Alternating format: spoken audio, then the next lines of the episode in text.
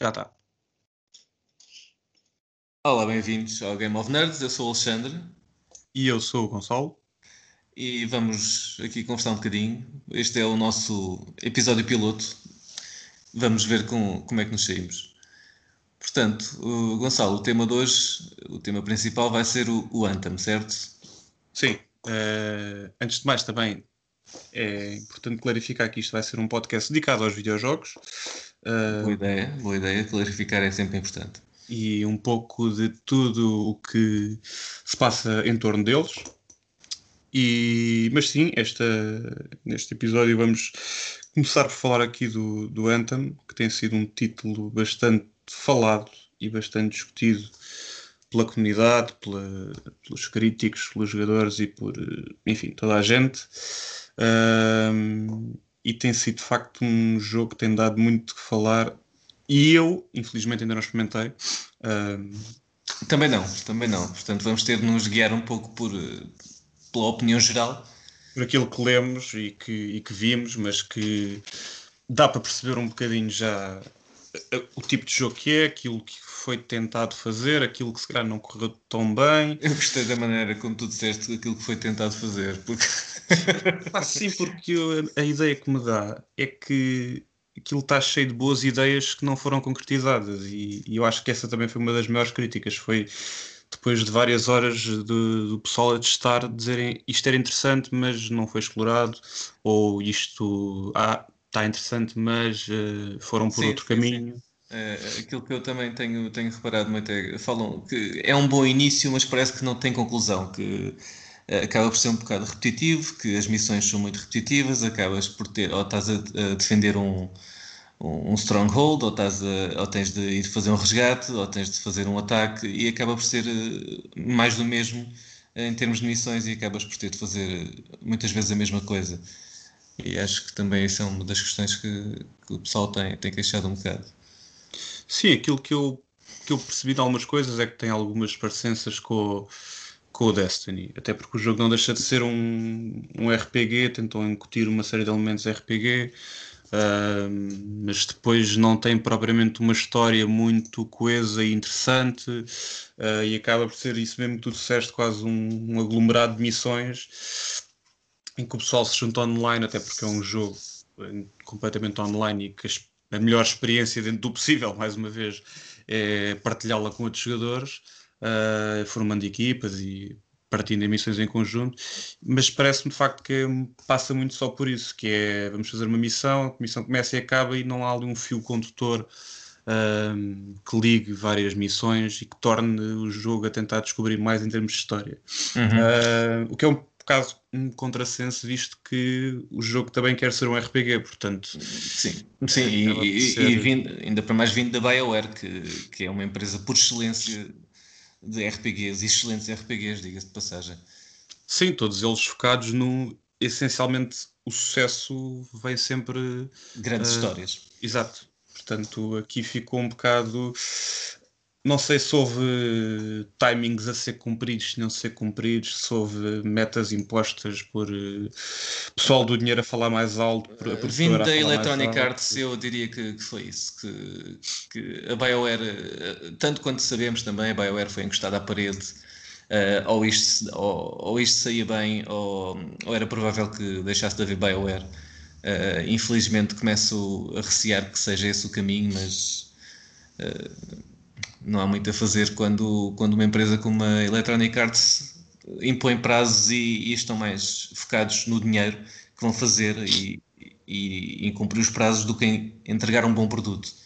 Não é? Sim, aqui a única esperança que o jogo pode ter é o facto de ter o molde de pode receber DLCs e expansões que façam com que o jogo uh, cresça e veja o feedback das pessoas e melhore o jogo, um bocado como aconteceu com, com o Mass Effect Andromeda. Mas ainda assim eu acho que já é sempre tarde, porque a reação inicial é, é sempre a mais importante. E quando o jogo está logo mais ou menos condenado no dia do seu lançamento, mesmo depois passado seis meses receba melhorias, eh, por exemplo no caso do Mass Effect foi melhorias mesmo a nível de, de gráfico, do motor de jogo, falhas incríveis que o jogo tinha. E uh, as animações, as cutscenes sim, estavam, sim, sim, estavam muito, muito fracas. Mas é. eu penso que não chegou para. Talvez lá está, daqui a 5 ou 6 anos, quando se voltar a pegar no jogo e, e ver como é que eles se jogaria agora, podemos dizer, ok, o jogo no final ficou um bom jogo, mas a questão é que ninguém, ninguém vai vender os jogos daqui a 6 anos e portanto as empresas ainda têm de precisam de vender jogos para, para mostrar resultados e portanto uh, a impressão inicial conta, conta muito. Ainda por cima hoje em dia que é fácil de passar uh, a mensagem pela internet e, e, facilmente se meia dúzia de críticos, meia dúzia de influenciadores, youtubers criticam um determinado jogo, epá, uh, à partida aquele jogo está condenado. A não ser que se registre ali mesmo uma questão de opiniões divididas, uh, para o mal e para o bem, quando se dá esta, este tipo de situações, ou o jogo é logo glorificado automaticamente, ou o jogo é logo posto debaixo do, do, tapete automaticamente, portanto. Sim, mas uh, eu diria que a opinião está, a geral está a ser muito coerente, acho que... Sim, sim, sim, neste caso não tem havido... Uh, lá está, esse, é precisamente, é um, parece-me ser um jogo medíocre que precisamente não é, o, o facto de ser medíocre não é lá está, é, é, isso mesmo, é medíocre. Não se pode dizer que seja um, um, jogo horrível, injogável, nada disso, pelo menos ainda não ouvi. A questão é expectativa, uh, investimento Sim. que houve, uh, a equipa que está por trás. Portanto, sim, sim. Uh, se isto fosse um jogo feito por um estúdio de quatro pessoas, seria um marco, né? Uh, agora, estamos a falar de centenas de pessoas que trabalharam naquilo. Uh... Tendo, tendo, tendo os recursos da, da Electronic Arts e da BioWare, não é? Quer claro, dizer... não é. Não, não... Lá está, penso que, penso que o jogo está a sofrer críticas parecidas ao que talvez o Star Wars Battlefront 2 tenha recebido. Que foi. registaram-se melhorias face ao primeiro Battlefront Uh, conseguiram fazer um bocadinho de história e pronto, depois deram cabo de tudo com as loot boxes e com, e com tudo o que era comparável à parte e com. Exato. E pronto. E mais uma vez o online, online, online, online. E... Sim, sim. Eu acho que, que a Electronic Arts está, está constantemente a querer transformar os jogos em serviços e a serviços pagos. E o que pode não ser mau ou pode não ser totalmente mau, na minha opinião é mau mas o, pode não ser totalmente mau se o produto for bom. Mas uh, acho que, por exemplo, podemos falar no, no NBA 2K19, que acho que foi um fiasco também, não é? Uh, sim, sim, sim. E, e, acho que, que eles andam constantemente a, a, tentar cumprir prazos em vez de tentar entregar um bom, um bom produto. Eu acho que o grande, grande erro tem, tem vindo a ser esse. E eu já jogo jogos da BioWare desde há, posso dizer, há, bastante tempo, há mais de uma década. Uh, quer dizer, começando no KOTOR, entre outros tantos. Dragon Age. Dragon Age, eu joguei, joguei todos os Dragon Age, e, os Mass Effects, Sim. super fã do Mass Effect. Uh, Senti-me triste, verdadeiramente triste com o Mass Effect Andromeda, porque acho que acabou por perder um pouco do, da magia que foram os outros. Uh, eu percebo em termos de história, não me choca o caminho que eles tomaram, acho que foi, foi interessante, separar da história principal do, do, dos outros primeiros três, mas acho que depois uh, parece que não conseguem concretizar. Tinham muito boas ideias, tinham, uh, as mecânicas eram boas, a jogabilidade era boa, mas depois, em termos de história, em termos de conclusão, a maneira como tu exploravas os planetas, o mundo, uh, acaba por ser um pouco mais, mais repetitivo e acho que eles perderam com isso. Sim, o Mass Effect foi claramente um jogo que se percebeu que foi feito à pressa uh, e, porque, e que tinha de sair naquele dia, e naquele dia saiu, e esse que era um produto inacabado. Sim, com, com, com falhas, com falhas de, rudimentares muito básicas, uh, inadmissíveis para um estúdio daqueles, mesmo um, mesmo grave, digamos assim, mas lá está. Uhum. Depois, e abre um precedente de facto desta história de com os DLCs, com patches, com atualizações, com mais alguma coisa, que se começa a desleixar cada vez mais. Um, porque depois isto é tudo possível de corrigir e portanto, exatamente, exatamente. Mas depois Ainda... também, por outro lado, é podemos comparar e, por exemplo, este ano tivemos dois jogos fantásticos e ambos uh, venderam milhões e milhões e foram produtos acabados e experiências de single player, que foi o Spider-Man e o God of War. Uh, e que lá está, foram jogos que foram feitos com princípio, meio e fim. O jogo termina ali, uh, o jogador acaba a sua experiência ali, mas a, a, crítica foi unânime, portanto que foram todos distinguidos com, com, com diversos prémios. Uhum. Uh, são só dois dos exemplos, foi dois dos que eu me recordei agora que, sim, sim, sim. que joguei. e que foram um sucesso, um sucesso bilheteira, digamos assim, e foram um sucesso da crítica. E, portanto, o que só demonstra que não precisam de fazer só jogos online, só jogos com conteúdo e conteúdo, mas que depois não há nenhum fio condutor. Porque, no fundo, o que parece também o Anthem é isso: é que há muito conteúdo, há muito para explorar, o mapa é gigante e é tudo muito bonito, mas depois, no final do dia, o jogador tem que ter uma motivação para ir de X a Y. Sim, há pouco sumo, não é? Eu não vou daqui até ali só porque vou matar umas criaturas e venho-me embora. Não, tem de haver um sim, mais do que isso, porque senão torna-se algo que já existe nos, nos jogos online desde os últimos anos e, portanto, é só mais um. Exatamente. É... Sim, porque em termos de inovação eles não estão a, não estão a fazê-lo, não há inovação. Sim, não há nada que se diga não há um novo género de, de jogo, digamos assim, uhum. não há um novo universo, tanto que o universo do Anthem passa-se, pelo que eu percebi, dentro do universo do Titanfall, que era uma franquia que já existia, uh, tem algumas parecenças, lá está, ao, ao Destiny, uh, todo aquele aspecto espacial, uhum. uh, portanto, não, não há assim nada que se diga que é inovador. e pronto, e fica mal, por cima tendo duas uh, dois nomes como o BioWare uh, e, a, e a EA ao barulho. Exato. Fica sempre um bocado mal na fotografia. Sim, sim. Tô, tô, pode ser que eles melhorem, pode ser que esperem, mas continuo a achar que um produto quando é entregue tem de vir coeso.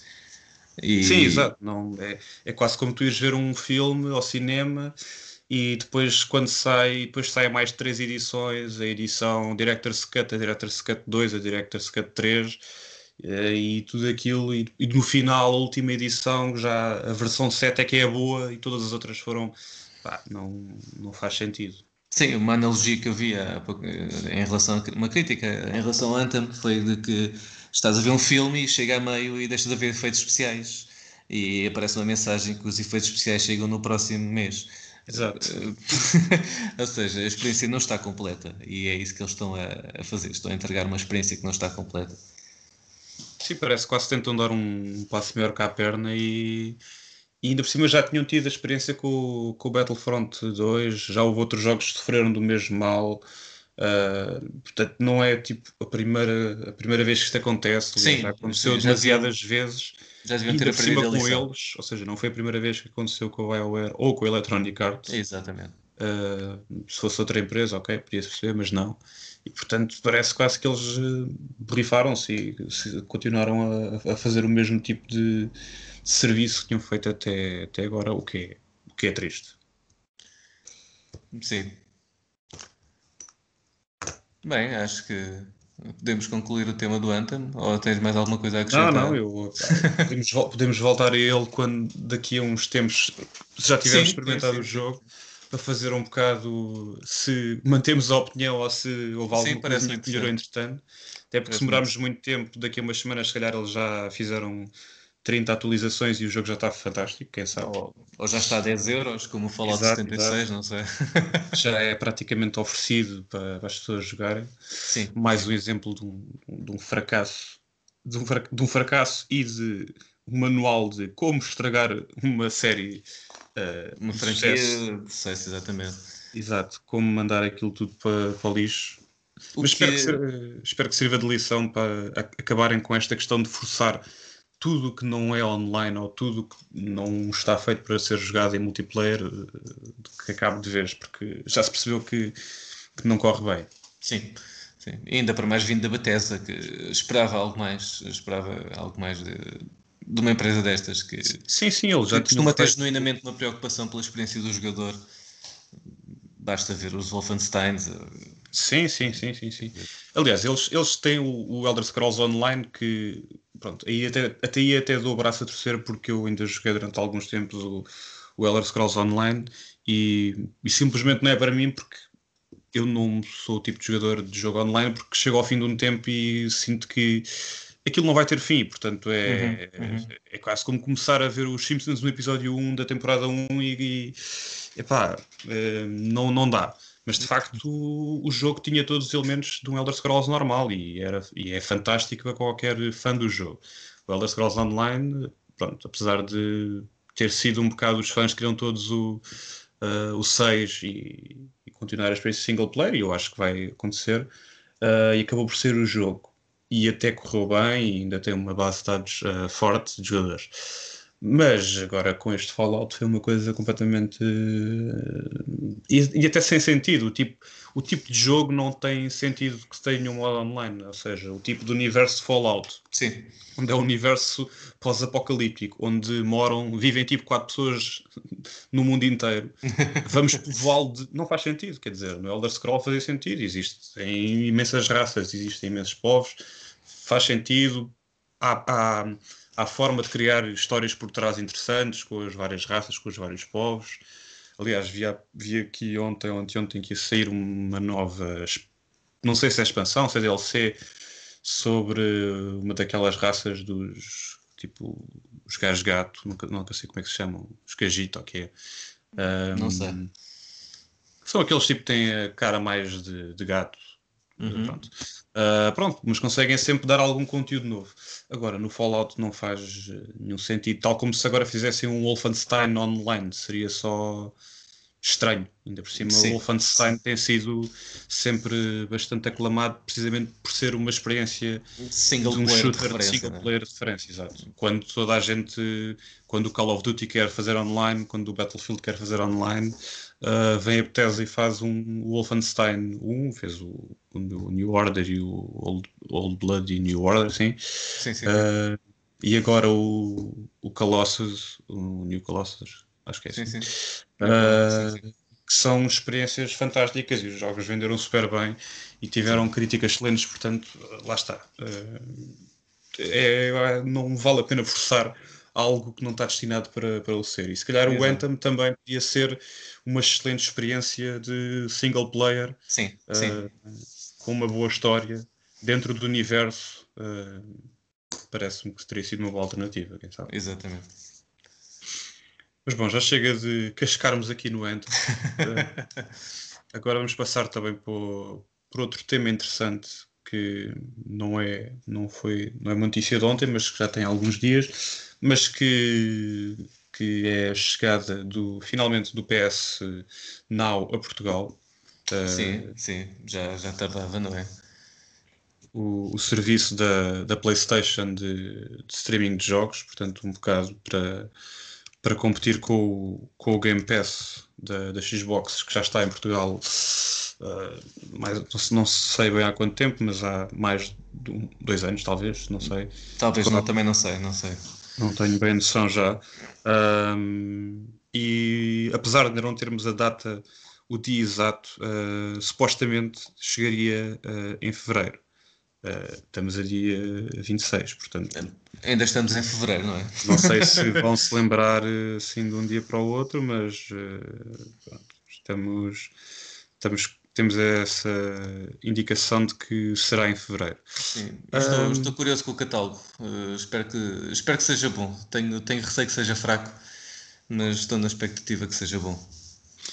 Sim, aquilo que eu consegui perceber mais ou menos em. Porque não, não é possível consultar o catálogo. É possível, mas uh, eles têm a lista toda dos jogos e depois ainda não percebi se vamos receber exatamente todos os jogos que estão a ser recebidos nos outros países. Eh, não sei se. se há, sempre aquela, há sempre as questões dos direitos de autor e das licenças, portanto, pode ser que não, pode ser que sim. Sim, pode ser. Eu não percebi. Por exemplo, eu sei que no Game Pass da Xbox, é, quando eles anunciam um novo jogo, é para o mercado mundial, ou pelo menos o europeu okay. americano. Um, agora, no PS Now, eu não sei se pode acontecer como, por exemplo, na Netflix, que uh, recebemos uma série e os espanhóis não, ou vice-versa, e pronto. Mas daquilo que eu percebi, que efetivamente é o que interessa, que é, o, que é os jogos com estar disponíveis, um, pareceu-me ainda haver pouca coisa da PlayStation 4. Um, e o que havia serem já alguns clássicos vá ou, ou aqueles títulos, os primeiros títulos e uhum. títulos que talvez a maior parte das pessoas que têm uma PlayStation 4 já os jogaram, uh, como os Uncharted, por exemplo. Sim, sim, uh, sim, sim. Portanto, se calhar o Until Dawn também é um, um, exclusivo muito bom, mas que lá está, se calhar se o serviço tem chegado há dois, três anos atrás, teria mais impacto do que agora, ainda por cima fala-se, já, já se começa a falar em PlayStation 5. Hum, exatamente. Uh, vamos ter PlayStation 4 se calhar por mais um ano, dois, quem sabe. Uhum. Uh, claro que será um serviço depois, vai se manter na PlayStation 5, I guess, uh, não sei. Mas. Diria que sim, lançando, sim, não, parece... não vejo porque haviam de retirar, não é? Sim, sim, parece-me que seja algo que seja contínuo, mas parece-me precisamente que seja algo que tenha muita coisa de PlayStation 3 e PlayStation 2, o que é interessante e, e é uma forma boa para quem não teve as consoles anteriores de jogar facilmente os jogos sem ter de andar a, a comprá-los à procura deles em versão física ou comprá-los separadamente em digital. Uh, é interessante. Para, para, para, em termos de PlayStation 4, eles de facto têm os exclusivos de peso, como o Uncharted, o Killzone, o Last of Us, uh, mas são jogos que eu acho que as pessoas, ou seja, as pessoas que queriam jogar já os jogaram, digamos assim. Sim. Claro que dá espaço para a experimentação e isso é o que é mais interessante neste serviço, é podermos uh, experimentar jogos, uh, jogar dois minutos, desinstalar o jogo ou deixar de streamar o jogo e passar para outro. Uh, sim, sim parece, parece, interessante. Isso é, isso é o mais interessante e descobrir coisas que se calhar se, se, assim, se fosse outra forma não descobrimos, porque íamos estar a ter de investir num jogo, mesmo que fosse uma promo, uh, e acabam sempre por não acontecer e assim. Temos um catálogo imenso, mas, mas é, é, é isso. É, não Sim. sei se. E eu falo por, por experiência própria, porque eu tenho, tenho vários jogos na minha biblioteca uh, que comprei, experimentei, não gostei e desinstalei. Portanto, não, ou, ou, eram bons, mas já, já tinha jogado outros jogos mais, mais recentes com outras mecânicas mais interessantes e que agora jogando esses, mesmo que sejam alguns clássicos, já não são tão entusiasmantes, vá. Sim, é, acho que vai ser. Eu queria, estava aqui a tentar confirmar, mas eu creio que o, também para referir que acho que o preço penso que seja 15 euros mensais, se não estão em erro. Penso que é o, o preço da subscrição. Uhum. Uh, estava aqui a tentar confirmar, mas não estou a encontrar. Que, por exemplo, comparando com o Game Pass, é um bocadinho mais caro. O Game Pass são os, os 9,99, os 10 euros. Muito mais uh, interessante, sem dúvida. Sim. E, e se o catálogo for fraco em PS4, como tu, como tu referiste, uh, pode ser um, um grande senão o facto de ter esse valor. Sim, porque mais uma vez continua a ser, neste caso, penso que seja os 15 euros mensais ou uh, para uma quantidade de jogos. São cerca de 600 jogos, mas destes 600 talvez uns apenas uns 100 são de PS4 e poucos deles talvez sejam exclusivos e a maior parte são exclusivos mais antigos.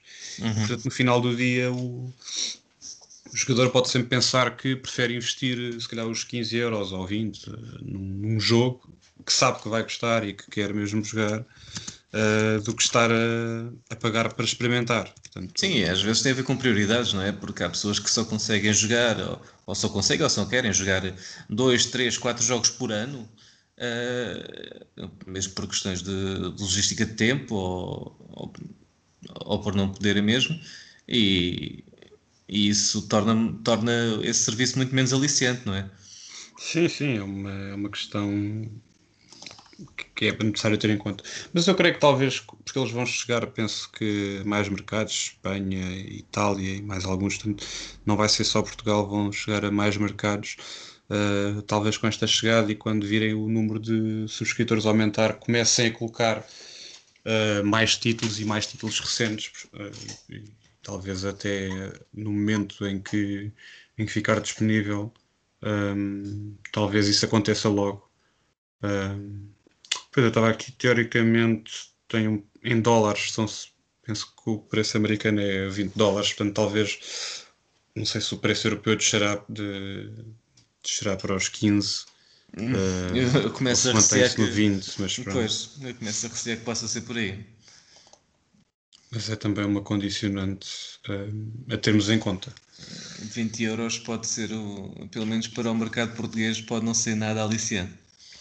Sim, sim, pode ser. Ainda por cima, no momento onde cada vez chegam mais, mais serviços de streaming, não só de jogos, eh, chegou agora ao HBO, o Netflix também já cada vez mais é. Se começarmos a somar, a somar, a somar, eh, qualquer dia, sim, no final e... do mês, uma pessoa só em serviços de subscrição é, é um salário. E, e portanto vai chegar a um ponto em que é preciso escolher para não falar na, na, na, Google, que está, que está também prestes a lançar-se nos serviços de streaming de jogos. Sim. Uh, e a única coisa que precisas ter é um computador que corra o Chrome. Portanto, uh, isso pode ser uma concorrência de peso para, para as consolas.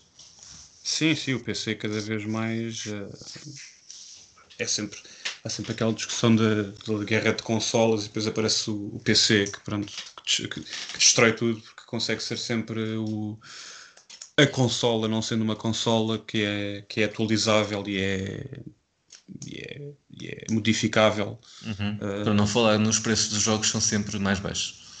Sim, sim.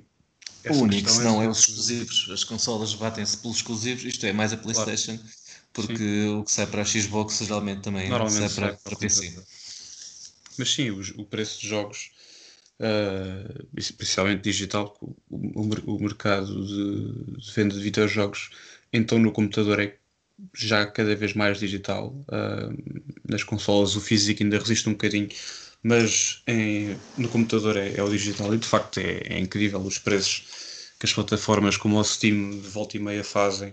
Uh, não, não, não tem sequer nada a ver. O mesmo jogo numa, numa PlayStation ou numa Xbox uh, chega, consegue descer a uns 30, 40 euros e o mesmo jogo pode estar na, na Steam já a 10 euros, 5 euros. Portanto, é, é uma diferença que lá está também no.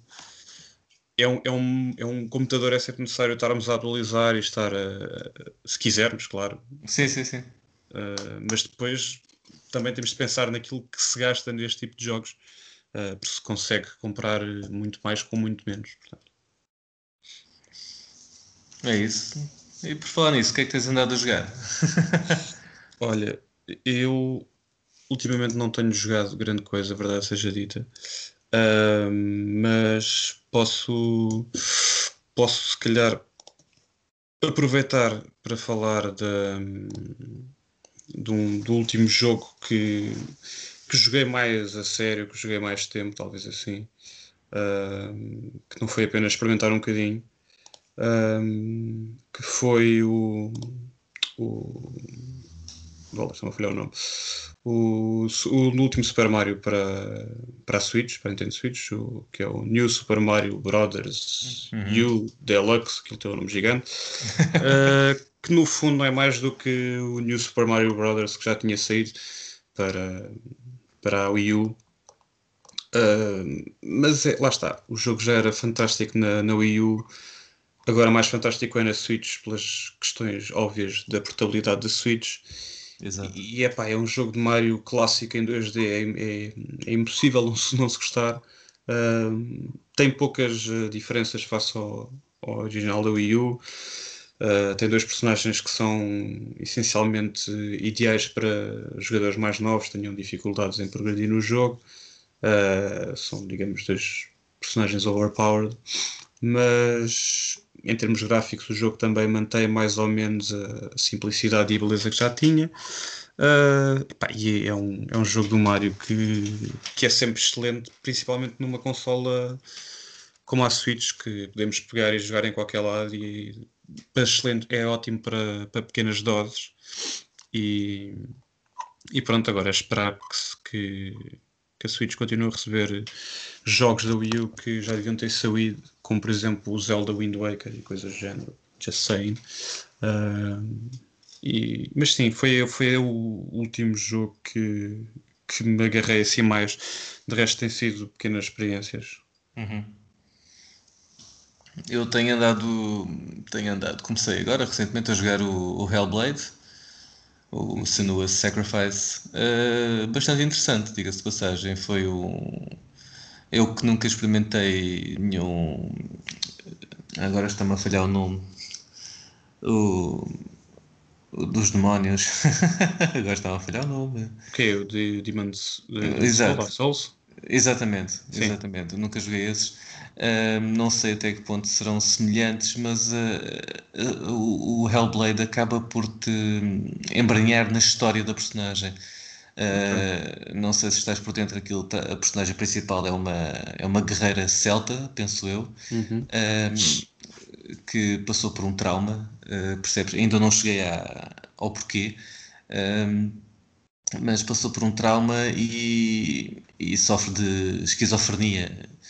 Tu tens de jogar aquele jogo com fones porque tu percebes as vozes na cabeça dela se o fizeres e, e é engraçado tu estás a, estás a lutar contra alguém, tu estás a, a passar eh, num, numa, ripa estreita de madeira, passar de um, de um precipício para outro, coisa assim do género, e ouves as vozes a dizer que não vais conseguir, tu vais cair, tu vais morrer, uh, ou se estás a lutar, ouves vo algumas vozes a encorajar-te, outras a dizerem que, que não vais conseguir, uh, acaba por ser uma experiência bastante interessante. aquilo embranha, é, é, diferente, tu tens um pouco de, de, luta, tu tens um pouco de puzzle, e, tem, e já, já confrontei o primeiro boss, foi o, o Deus do Fogo. Uma coisa que eu achei bastante interessante na experiência do jogo foi o facto de não teres não tens nenhumas ajudas, tu vais descobrindo o, como é que a coisa funciona. Uh, tu, por exemplo, tu pausas o jogo, vais ver quais são as teclas que fazem o quê, Uhum. Uh, mas é apenas isso, tu nunca sabes em que ponto é que está a saúde do adversário, em que ponto está a tua saúde. Um, okay. Tu próprio mapa, tu tens de te lembrar por onde é que vieste, porque não há mapa. Tu, ou seja, tu não tens qualquer tipo de HUD, tu não, vê, não tens nenhuma ajuda visual, és mesmo só uh, a personagem no mundo. E isso acaba por ser refrescante, é diferente e e, embora não seja um, um jogo recente, eh, é, é, uma abordagem muito interessante. Uh, sim, sim, diz. Não, ia dizer que eu, eu também já tenho, está na calha, digamos assim, para, para assim que conseguir uh, voltar a dedicar-me mais a sério aos jogos, ainda por cima, porque hum, está há cerca de um mês, dois, penso que tenha sido em janeiro, que foi adicionado ao Game Pass e, portanto, é, acaba de ser um 2 e 1 um, em vez de estar a a comprar o jogo, eu já ia de qualquer das formas uh, voltar a subscrever o Game Pass pelo menos mais alguns meses, uhum. uh, porque quero jogar, por exemplo, o Shadow of the Tomb Raider, Exato. experimentar o Crackdown 3 e também o Hellblade era, estava, está na lista. Aliás, já está na lista há muito tempo. Um, e, e, sim, sim, foi um, foi um jogo muito. Na altura que saiu, foi. intrigou bastante as pessoas por ser precisamente muito diferente daquilo que existe. Acho que não, não deve haver muitos jogos com este tipo de, de experiência tão intimista. Uh, e pareceu-me ter uma história que, que agarra bastante, pareceu-me ser mesmo bastante interessante.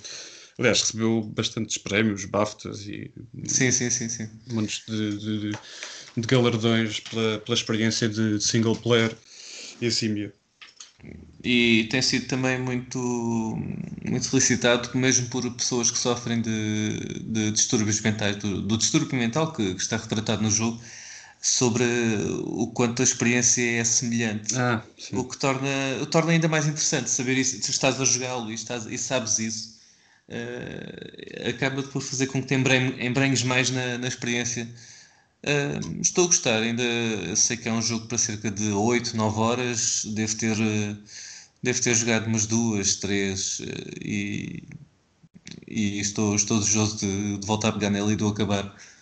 Ah, muito curioso com a, com a conclusão que aquilo poderá vir a ter.